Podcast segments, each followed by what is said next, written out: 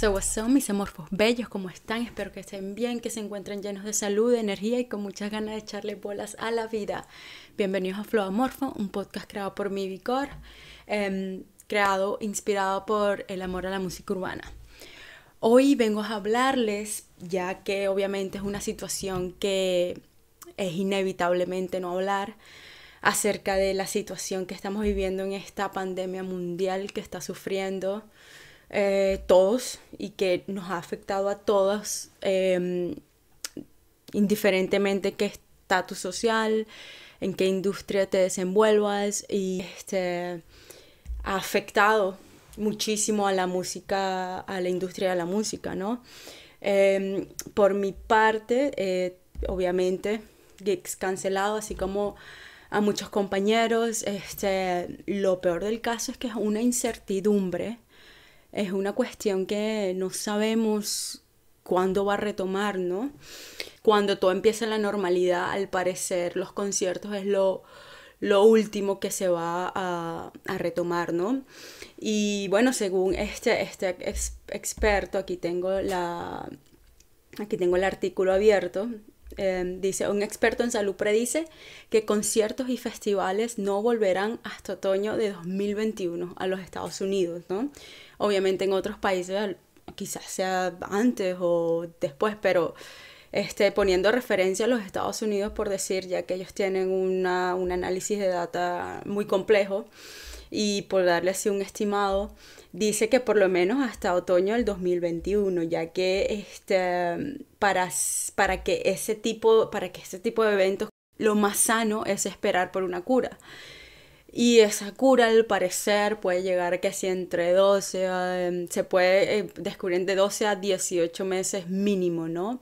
Yo creo que hasta ese entonces no creo que la industria como la conocemos, como la conocemos, vaya a aguantar.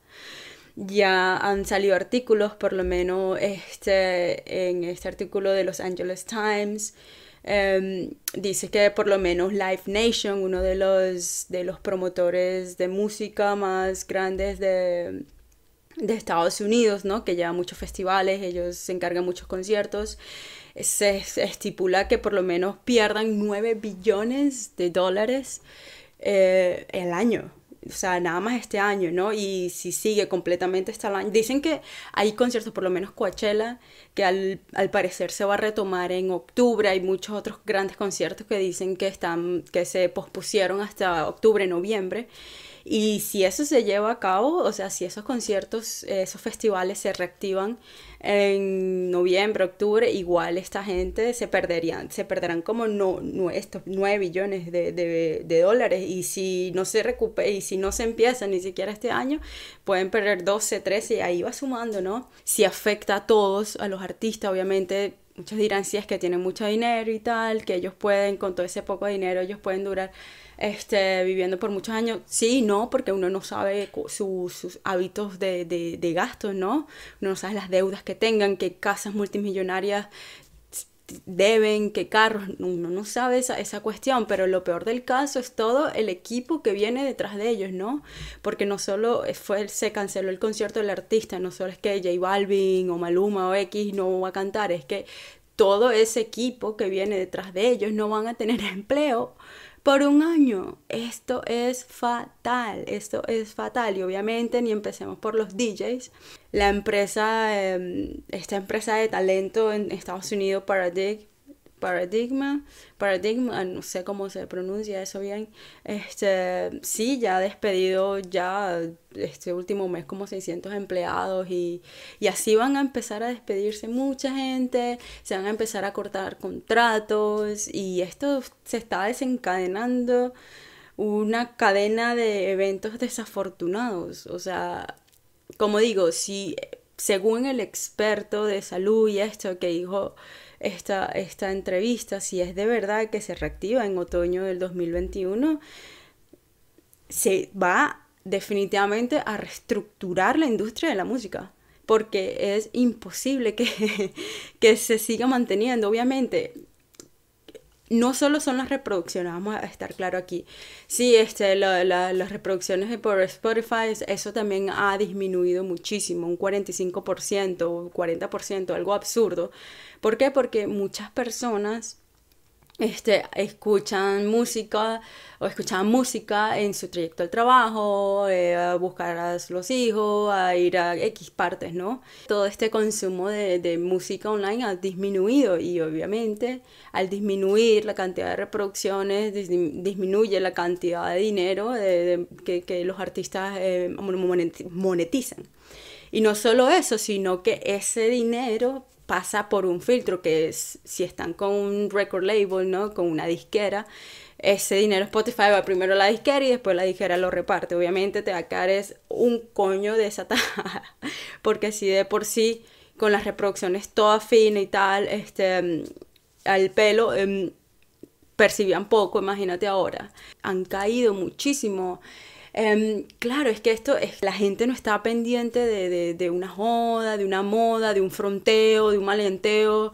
Em, ahorita estamos todos en un estado de vulnerabilidad, de ansiedad, de incertidumbre, que aunque, perdón, muchos de nosotros lo, em, lo llevemos y sabemos canalizarlo al estar ocupado, cuando uno se sienta a pensar, eso a uno le afecta. Está acostumbrado a una rutina, eh, a uno, está acostumbrado a percibir vibras eh, de, energía de los demás, ¿no? Y a, un, a, uno estar aislado y rodeado siempre con la misma persona, hay muchas energías estancadas también que no, que no se han logrado canalizar.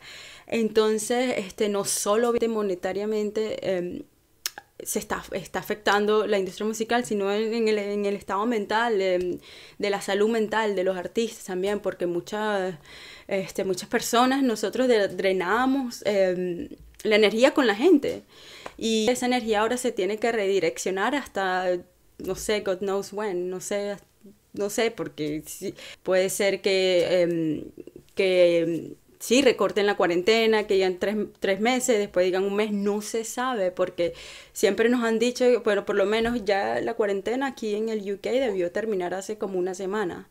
Em, ahora tenemos como tres semanas más. Y así como muchos lugares, entonces es una incertidumbre y, y como que es muy factible que de verdad no se vean conciertos sino hasta el año que viene, cosa que es muy preocupante, muy preocupante, porque obviamente no solo para los artistas, sino para el público, muchas personas este, socializan a través de conciertos, de festivales. Es un estilo de vida, ¿no? Y ahorita obviamente ese estilo de vida se está, se está viendo afectado de una manera como no se había visto, no sé. Y claro, esto, esto me lleva a la reflexión de que, bueno, es, o sea, es un arma de doble filo ahorita como que sacar música, ¿no? Estoy viendo, porque si las reproducciones han bajado, si la gente este, no está pendiente de, de una música nueva, de un, ¿sabes? De un beat nuevo, de un flow nuevo, este, yo creo que entonces ya se tiene como que reestructurar este, la ideología de, de, de, de, lo que llamamos popularidad, ¿no? Porque obviamente lo que se conocía como que es lo popular ya no es ya no está siendo así porque se ha reestructurado este, como vivimos en, en todo ámbito y obviamente la música no escapa de ese ámbito, ¿no? Em, y al mismo tiempo hay, hay, artistas que quieren seguir sacando su música como lo quieren hacer y como lo han venido, han venido haciendo, este, cosa que está bien y es necesaria. Y es por eso que todavía seguimos teniendo música y por eso todavía tenemos este, sí, más, más, más, más colores, más diversidad en la movida y no seguimos con los mismos tracks de, antes, ¿no? Yo digo que eso es un tema muy personal del artista, si decide em, no sacar sus temas ahorita, esperarse o sacar o reinventarse, pero yo en lo personal creo que estamos en una etapa de verdad reconsiderar lo que estamos haciendo o afianzar lo que estamos haciendo para poder como que eh, nivelarnos con la mentalidad de la sociedad. Porque como digo, ya llevamos, no sé, que en este, en este, en este peo de la cuarentena que dos meses, tres meses, no sé, perdí la cuenta de verdad. Este, y si esto nos lleva a un año más, este, tenemos, el cambio va a ser inevitable, el cambio va a ser inevitable, incluso como, como nos relacionemos ya para, para grabar, para, para hacer alianzas con otros artistas, yo creo que eso también se va a cambiar, no se va a reestructurar mucho porque obviamente ha sido un cambio súper violento en todo, en todo ámbito, en toda parte de, nuestro contexto social. Entonces sí, mis amores, em, como digo, hay que, hay que afianzarse mucho en, el ser, en, en, nuestra esencia, ¿no? Hay, como que ese refugio que uno, que uno siempre ha tenido desde pequeño. Y seguir por ahí para uno no confundirse, porque en estos momentos todo es tan confuso, hay mucha, sí hay mucha frustración y yo creo que bueno, tratar de, canalizar esas energías y, retomar más, em, em, retornar a uno mismo. Y ir sanando poco a poco y no, no, no apresurarnos y no sentir presión de que de que no estamos haciendo nada o que estamos haciendo mucho y no funciona. Em, simplemente estamos como que en una pausa. Y, y en esa pausa este, descansamos, retomamos energías, tratamos de no, no estar desperdiciándola mucho en pensamientos que a lo mejor no van a ser lo más productivo posible. Em, obviamente este, es, es, muy difícil tratar de mantenerse positivo en estos momentos y, claro, como, como se ve el panorama de incertidumbre, muchísimo menos, pero yo creo que tener la certeza de que, de que como en estos momentos todos estamos pasando por lo mismo, como que no ser duro con, con, con lo que estás sintiendo y pensando, porque así estamos todos. Y ya nuestro proceso es muy personal también. Eh, no me parece eso de que, bueno, si estás en cuarentena, tienes que aprender algo y tal, aprovecha el tiempo, no, porque cada proceso es distinto, cada proceso es muy distinto y eso tiene que ser respetado. Yo creo que es un momento de verdad en todo, en todo ámbito, en toda industria, de volver a, a recordar de que estamos hechos de lo mismo, ¿no? y que así tú seas el, el, gerente top del no sé qué qué o el artista más arrecho, el fotógrafo, estamos todos en, ahorita en un mismo nivel, estamos padeciendo las mismas em, dolencias y las mismas preocupaciones, ¿no? Y claro, ese, ese es mi llamado, yo creo que una, un, una, un llamado más a la hermandad y a y a mantenernos em, firmes en, nuestras convicciones, que obviamente esto va a pasar. No creo que las cosas van a ser igual, eh, yo creo que es absurdo pensar de que, bueno, este, vamos a esperar que esto termine y tal, y retomamos, no creo que las cosas vayan a ser así tan sencillas. Em, no estoy siendo fatalista, no estoy diciendo que va a ser peor, a lo mejor van a ser mejor pero no van a ser las mismas porque se está, ya, se, ya se está sacudiendo los fundamentos principales de muchas industrias y, y como digo, si, si los números sigan así, porque ya, ya, ya vi que en China ya volvió a haber nuevos casos y tal y eso, si las predicciones son como están diciendo, entonces sí tenemos que cambiar la estrategia ya, reestructurar nuestro, nuestra nuestro concepto de que es esperanza, o sea, la esperanza de que esto ya va a pasar en un mes y vamos a volver igual, no creo que ese sea el mejor concepto de, para tener en estos momentos, porque como digo, nadie sabe, ni siquiera el alcalde de aquí, de, del pueblo donde vive, sabe cuándo va a terminar, o sea, esto ya se escapa a la mano de muchísima gente, ¿no? Y eso es lo que lo hace preocupante, pero eso también lo hace bonito en cierta parte porque entonces la mayoría, casi todos, todos estamos pasando por, por la misma situación y podemos como que sentir más empatía y podemos este, tratar de conectarnos más con los que estamos en nuestro alrededor.